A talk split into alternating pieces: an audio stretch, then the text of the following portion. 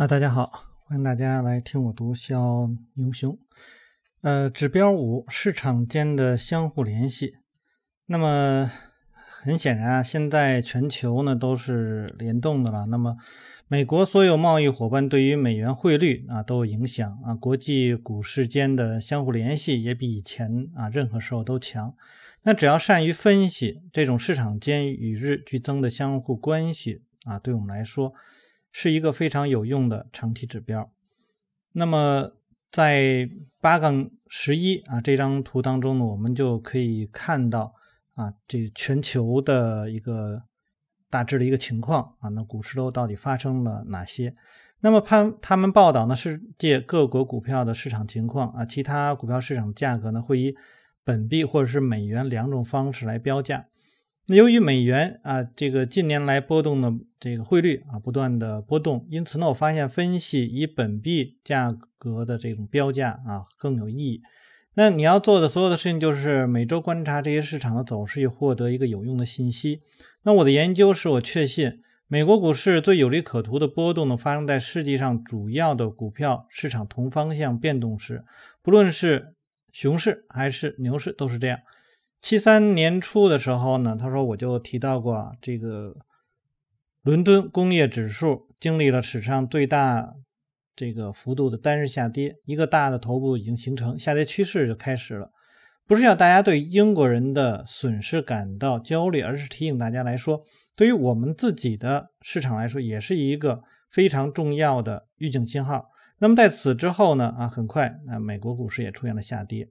那这一块，我们想，我想可能很多人都会啊，这个每天可能晚上啊，或者第二天呃，这个这个开盘前吧，那么都可能会去看一看，呃，美国股市啊，这个到底走了什么样啊？很多人还会就是直接的这种关系，说，比如说美国股市前一天上涨了，那么可能预计着。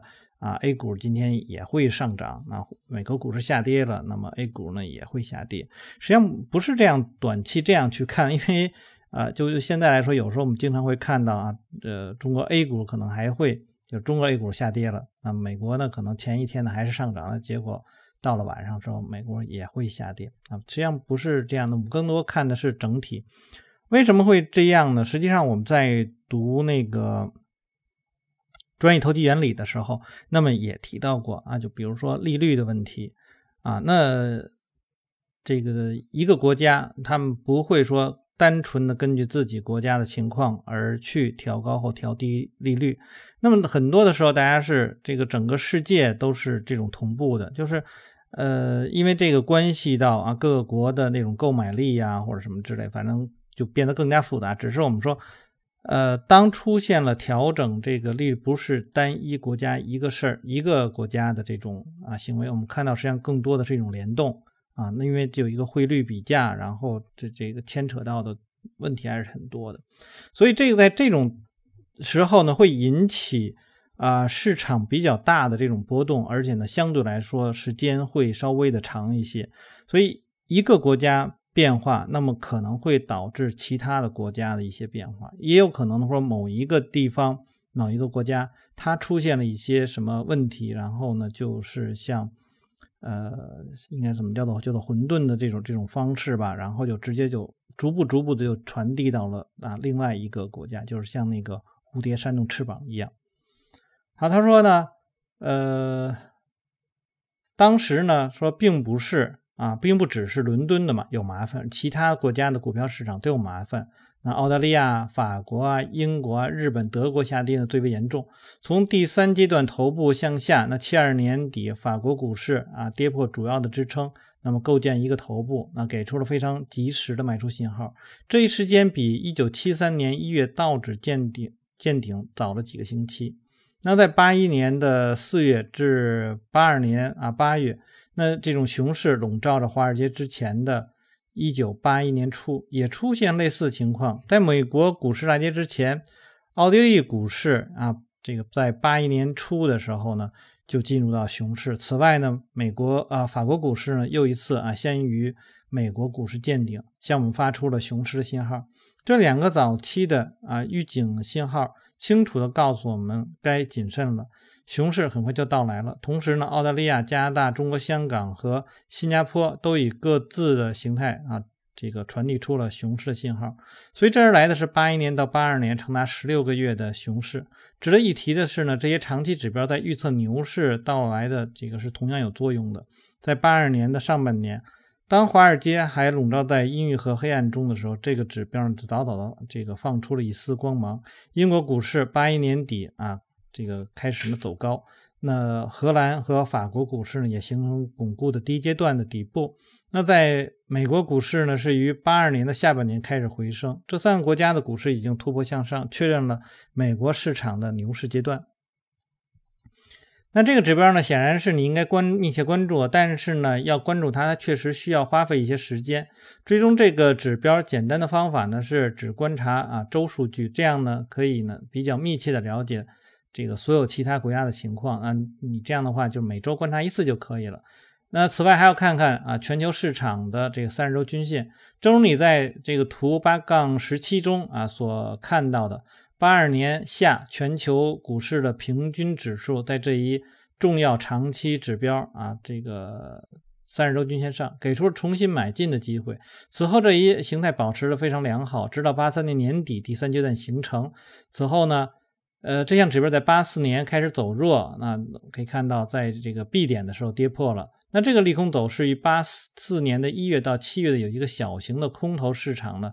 准确的匹配这项指标在八四年底领先美国市场啊向上突破的时候啊，就是 C 点，预示着美国的这个市场即将迎来八五年到八七年牛市。后来呢，这个市场经历了近三年的啊强劲上涨。那八七年啊，全球股市平均指数形成了清晰的第三阶段的头部，也就是 D 点。这是呢，美国投资者在八四年八月的高点。这个以后要转入防守的原因之一。最后，当主要的支撑线和三十日均线都跌破的时候呢，那你就会清醒的认识到，那是梦想啊，这个道指到这个三千点的完全是一种自杀的行为。那这里面实际上是提到了这个全球。那我们回到呃 A 股，A 股呢也是这样，我们可以去观察的，比如说啊上证指数啦，啊那么比如说跟它同样的，比如沪深三百啦。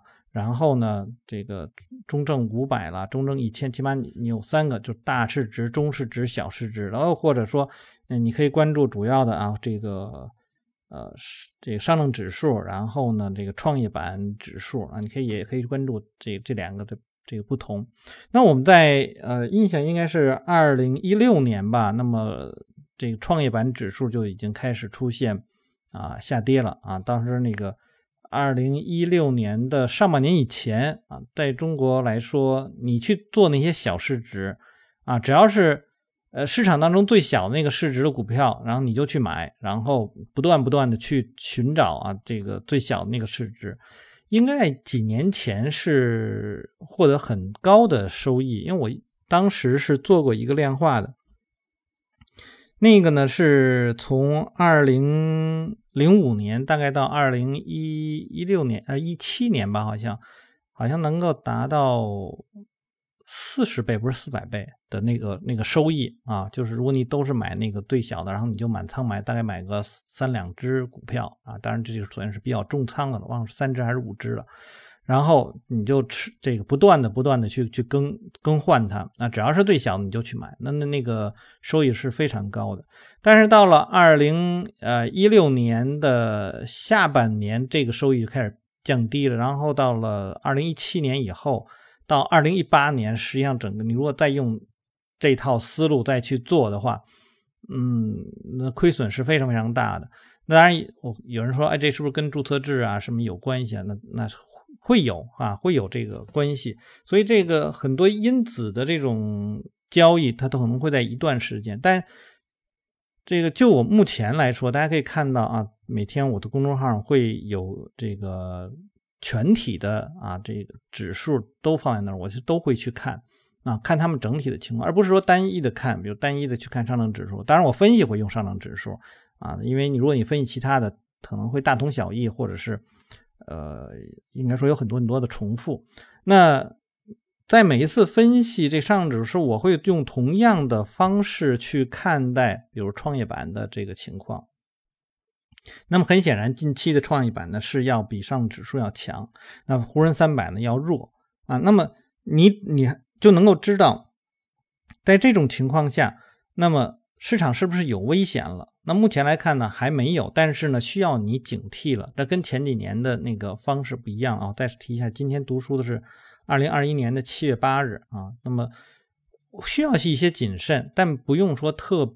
特别的在意，因为目前呢市场还有很多股票可做啊。那么虽然今天呃股市又下跌了，可能将差不多三十点吧啊，但是整体来讲呢，还我觉得问题还不是很大。注意，我们并不是去抓那个最高点，而是说看它是否形成了一个阶段阶段走完，然后市场的。啊，轮动啊，是不是也和它相匹配？那如果说这些都不匹配的话，仅仅是指数出现了一些下跌，那么只能告诉我们你需要谨慎啊。那么谨慎的概念就是什么？比如说我在单一品种上啊投入的资金要要相对来说做一些这个减少，然后呢对一些啊信号的处理，那么可能要更严格啊。仅仅是这样，但是。你方向啊还不用说有太大的改变啊。好，那么接下来呢，下一个指标呢，实际上我觉得对我们来说可能用处并不是很大，可能对当时的那个市场啊用处可能会大一些。那就是指标六，通用汽车的走势。二十世纪五十年代啊，这个通用汽车的总裁威尔逊曾经说，对通用汽车好东西呢，就是对美国有好处。今天呢，通用汽车已不再有当时那样的地位，但仍然啊具有广泛的影响。这个股票市场并不民主啊，那每只股票呢都给这个熊市或者是牛市投票，但是每一票作用不一样。那么那些交易量最大的、最受机构啊投资者喜欢的股票呢，要比其他的股票更有影响力。那在我们国家呢，就是茅台啊，就是属于这样的一个啊，交易量也很大。那么最近的来说呢，有一些股票啊，比如说这个宁德时代呢，他们都就开始啊，就是一些新。对于一些新的、具有新技术的一些企业来说，大家可能对他们的关注度就会更高一些。啊，那在所有的这些股票当中呢，你始终要关注的一只就是通用汽车啊，不要单凭这只这个股票走势对整个股市做啊一些判断。但是，一旦通用汽车给出重要信号啊，并且呢说与本章提的其他的指标相互呼应，那么千万不要忽视它。那么这个指标的好处呢，是你只需花很少的时间去追踪它啊，只要浏览走势图啊，留心一下这个通用汽车啊就可以了。那这里有一个很多人用来衡量这只股票是否健康的方法，这个方法被称作呢是四月法则。简单的说就是，如果通用汽车的股价在四个月内没有创出新高或新低，那么预示它走势即将改变。在过去五十年里，运用四月法则盈利的成功率高达百分之七十。更值得一提的是，即使这个四月法则判断失误，那也没有一次失误的损失超过百分之十。牛市中呢，这一指标带来的预示信号，经常给投资者带来丰厚的收益。他说，作者说呢，我在跟踪四月法则这一指标的时候，你也应该这样做一做。但是呢，我发现对通用汽车股价走势进行阶段分析，更有利于把握市这个市场的时机。如果阶段分析法和通用汽车走势不能相互印证，那么就遵循我们的。技术图形传达的信息，如果第三阶段已经结束，进入向下突破第四阶段，即使不久通用汽车创下了新高，也应该谨慎。反过来也成立。另一个需要考虑的因素呢，是你已经不陌生的背离概念。当通用汽车的股价拒绝跟随道指以及其他的领先指标到达新高或新低的时候，这就是一个你要注意的早期的预警信号。那我们在之前读。呃，道氏理论的时候呢，那里面实际上提到了就是这种相互验证的，那就是工业指数和运输指数。呃，我也提到我我的看法，就是因为呃，你你根据一个嗯，就是就是一个一个企业，然后它的这个运作的方式来去做这种判断，那你肯定是要比如说先买呃，先要买原材料是吧？买完原材料，那你要有这个运输，运输了之后到你的这。这个工厂，然后开始啊，就是生产，然后呢再去做销售。所以在最初的时候，你的钱要先要去投入的呢，往往往呢是到那个就是购买原材料。那么这个时候可能会是对于一些上游企业会有利。然后呢啊，就是这些产产品呢进到这个运输，但是这个时候这些工厂，实际上他们还没有盈利呢，啊，因为他们都刚处在这种生产的这种状况下，所以市场也会是根据一个这种这种商业的这种模式啊来去运作，这一个就是为什么啊？这是我也提了一下，为什么会是在道氏理论当中啊那本书当中，他先要考虑到的，或者应该说不叫道氏理论，我们就叫做股市晴雨表，为什么会先去考虑工业和？那个运输啊，这这两大类，而不是考虑其他的啊，因为其他的可能周期性也也许并不是非常的强啊。比如说你说一些呃这个这个食品呐啊这这这类的，因为他们呃并不是很强，他们并不是很强的话，可能并不是具有那么强的敏感。虽然有人说。呃，像中国啊，你是买入药品啊，这个吃药啊，喝酒啊，就这这两类，那么他们会长期的跑赢，那是另外一回事儿。那是你可能呃在平常做交易的时候，可能更多的去关注啊这两个行业里的股票，但并不一定说这两个行业里的股票就一定是一直在上涨，他们就没有下跌的，他们也会有下跌的啊，也会有下跌的时候，他们你依然可以用这本书里面所讲的第一、第二、第三。第四阶段来去啊做这些品种的交易，当然可能这类的品种，比如说他们啊进入到第四阶段，它的这个时间可能会比较短，然后呢，这个在第二阶段的时间可能会比较长啊，这个都有，你可以去看一些他们的这些特点吧。好，继续我们看下面它是怎么样继续说这个通用汽车的。那么图八杠十八中显示的是通用汽车走势啊，那个帮助呢辨认重要底部的一个绝佳的例子。呃，七三年到七四年股市呢就屡创新低，嗯。证实熊市的主要趋势呢没有改变，但是在七四年中期啊，通用汽车走势改变了。首先呢，通用汽车突破了下降趋势线，然后形成双底，最后呢向上突破了三十周均线，这就确认了七五到七六年牛市开始的一个可喜的信号。那八一年到八二年的熊市呢啊，就是不再那么难以琢磨。呃，八杠十九，整个市场还在下跌。通用汽车八二年的一季度进入第一阶段。在那年的三月，通用汽车进入第二阶段啊，这是熊市结束的早期信号。有趣的是呢，我观我监测大部分指标在七月呼应着通用汽车，展示出牛市信号。那我转为看多，而股指直到八月才跌到最低点啊，并开始上行。